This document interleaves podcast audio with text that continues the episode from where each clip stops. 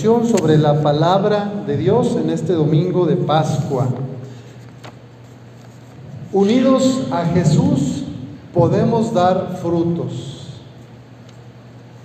Nos dice Jesús, yo soy la vid y ustedes los sarmientos. Mi padre es el viñador. Como el sarmiento no puede dar fruto por sí mismo si no permanece en la vid, así tampoco ustedes si no permanecen en mí. El que permanece en mí y yo en él, ese da fruto abundante, porque sin mí nada pueden hacer.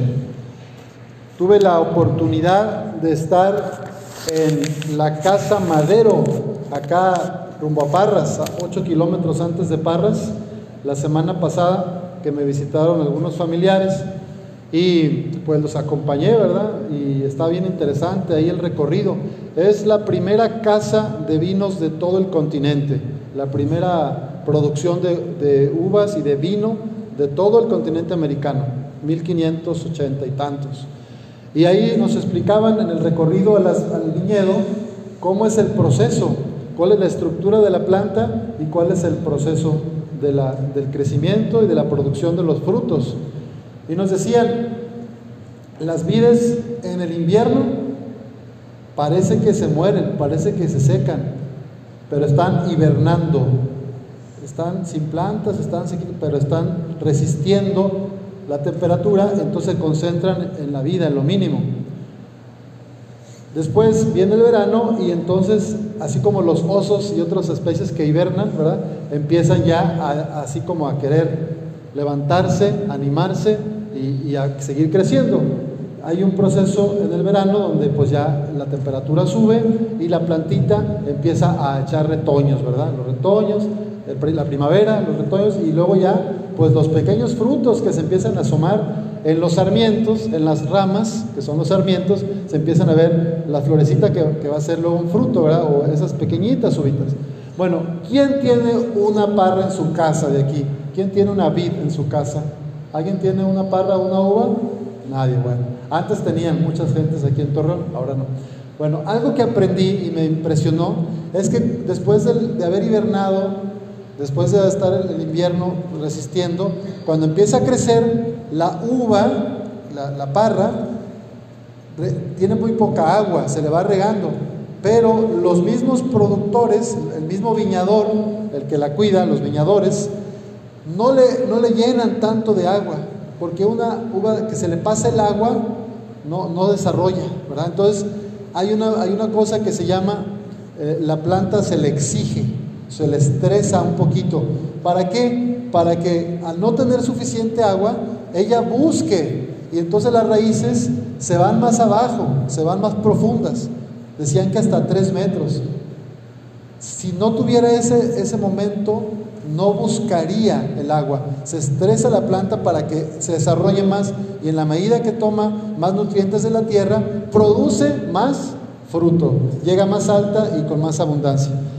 Tal vez a ustedes y a mí en esta pandemia nos ha pasado algo parecido. Hemos sentido que nos falta el agua, hemos sentido que nos falta la fe, hemos sentido algo de desesperación, algo de tristeza o mucha angustia.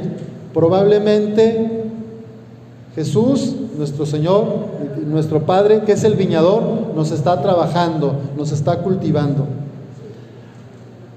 Ustedes ya están purificados por las palabras que les he dicho. Permanezcan en mí y yo en ustedes. Eso de que ya están purificados quiere decir que Jesús ya dio su vida por nosotros ya la entregó. De nosotros depende cómo acercarnos a su sagrado corazón y cómo responder. Sabemos que lejos de Él no podemos hacer nada.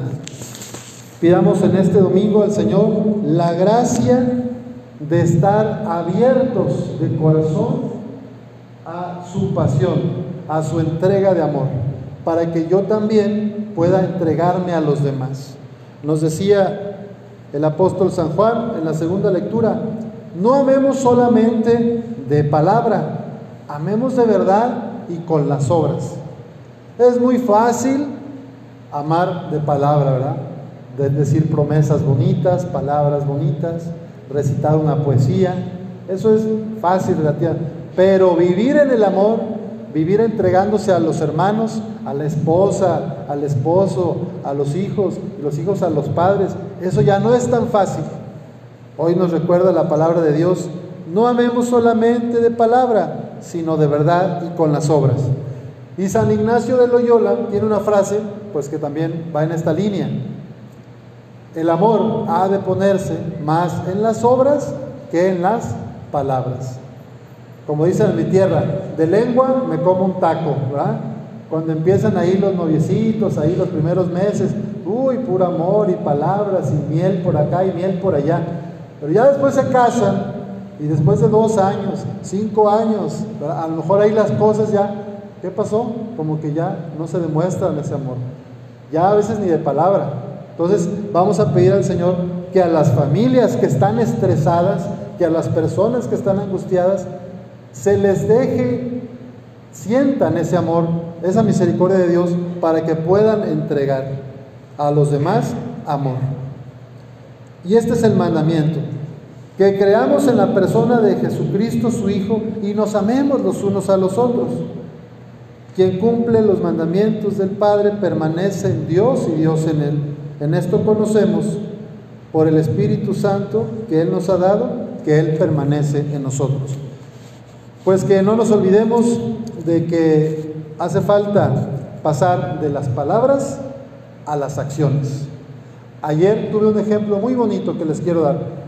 Algunas catequistas les organizaron a los niños aquí en su capilla juegos, actividades, y luego les consiguieron comida, hubo donantes que dieron alguna gelatina, fruta, bolos, vinieron los jóvenes de confirmaciones, bueno, entregaron aquí dos horas o tres horas de amor para estas niñas y niños que muchas veces en su casa no tienen esas atenciones o esos cuidados. Entonces yo ahí vi la presencia de Cristo resucitado.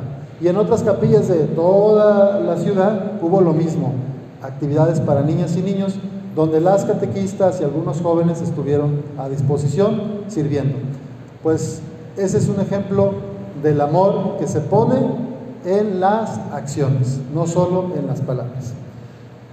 Pidamos a Dios permanecer en el corazón de Jesús cantando. Permanezcan en mi amor, en mi amor permanezcan en mi amor, permanezcan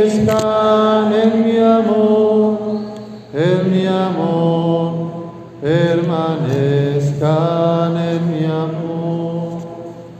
Como cada domingo vamos a renovar nuestra fe, nos ponemos de pie, creen ustedes en nuestro Padre universal, Rey de Reyes, que ha creado el mundo, la naturaleza y la belleza?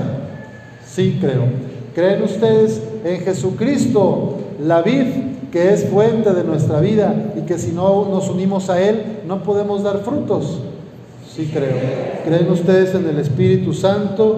El fuego del amor entre el Padre y el Hijo, representado en este cirio pascual, que le da vida a la iglesia y que nos lleva al encuentro de los más pobres y necesitados. Sí creo. ¿Creen ustedes en la iglesia llamada a ser testimonio de ternura y de cuidados en el mundo? Sí creo. ¿Creen en la comunión de los santos, el perdón de los pecados, la resurrección de los muertos y la vida eterna? Entonces digamos, esta es nuestra fe, esta es la fe de la iglesia que nos gloriamos de profesar en Jesucristo nuestro Señor.